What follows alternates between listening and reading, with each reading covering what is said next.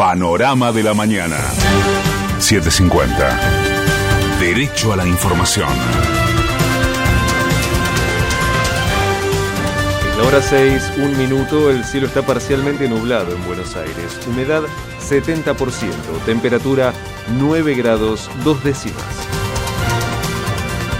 Tras el fallo de la Corte Suprema sobre la presencialidad escolar, el gobierno emitió un comunicado en el que detalló los argumentos epidemiológicos que avalan la medida y aclaró que el máximo tribunal se expidió sobre un DNU ya caduco y que ahora es otro el que está en vigencia. Alberto Fernández anticipó que mantendrá la misma política sanitaria y consideró que el Poder Judicial muestra un estado de decrepitud. Como hace más de 30 años que enseño Derecho en la Universidad de Buenos Aires, no saben lo que me apena ver la decrepitud del derecho convertido en sentencias. Pero bueno, es el tiempo que me ha tocado, también deberemos luchar contra eso. Nada de lo que hacemos lo hacemos para complicarle la vida a nadie, lo hacemos para preservar la salud y la vida de nuestra gente. Y contra eso, dicten las sentencias que quieran. Vamos a hacer lo que debemos. Para Cristina Fernández quedó demostrado que los golpes contra las instituciones democráticas elegidas por el voto popular ya no son como antaño. El ministro de Justicia, Martín Soria, calificó a la actitud del máximo tribunal como un golpe blando a la democracia, al calificarla como una intromisión en otro poder del Estado. Me parece que hemos llegado al límite de permitir la, la, intromisión de la justicia en otros poderes del Estado. Lo que vimos hoy es lisa y llanamente a la Corte, a la Corte Suprema, administrando políticas sanitarias. Y la verdad que llama muchísimo, poderosísimamente la atención. Yo no sé si llamarlo golpe blando, creo que es, si no es eso, está muy cerca. El titular de la Unión de Trabajadores de la Educación, Eduardo López, criticó el fallo de la Corte y confirmó que mantendrán el paro contra la presencialidad escolar.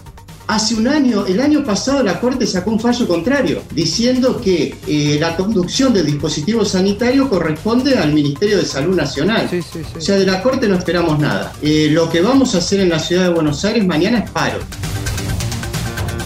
El gremio Ademis también decretó un paro y su secretario general, Jorge Adaro, anticipó que la conflictividad va a continuar si no se implementan medidas de protección contra el coronavirus. De acá hay un problema que es un conflicto que es muy largo, que va a ser muy largo, porque mientras haya COVID y mientras no haya medidas de protección para los pibes, para las pibas y para la comunidad en general, que nos incluye, el conflicto va a seguir.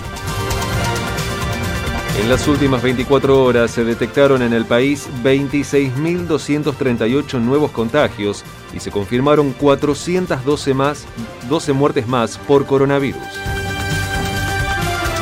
En la ciudad solo quedan 81 camas de terapia intensiva disponibles y el sistema público está ocupado en un 84%. La embajada china en Argentina confirmó que se logró el acuerdo para fabricar el la vacuna Sinopharm en nuestro país. El gobierno busca extender el acuerdo de precios congelados también a almacenes de barrio y a supermercados chinos, con una lista de cerca de 100 productos esenciales. Patria Grande. Naciones Unidas criticó la represión a las protestas en Colombia, que dejaron al menos 20 muertos, pero el presidente Iván Duque respaldó a sus fuerzas de seguridad. No hay duda de que detrás de estas expresiones se suman organizaciones criminales y por supuesto aspiraciones de algunos. Y por lo tanto, las autoridades deben actuar para proteger la vida, honra, bienes, derechos y libertades de los ciudadanos, respetando los derechos humanos, la constitución y la ley. De afuera. Tras su derrota en las elecciones generales de Madrid, el dirigente Pablo Iglesias, de Unidas Podemos, anunció que se retira de la política. Dejo todos mis cargos. Dejo la política entendida como política de partido, entendida como política institucional. Seguiré comprometido con mi país, pero yo no voy a ser un tapón para una renovación de liderazgos que se tiene que producir en, en nuestra fuerza política. Pelota.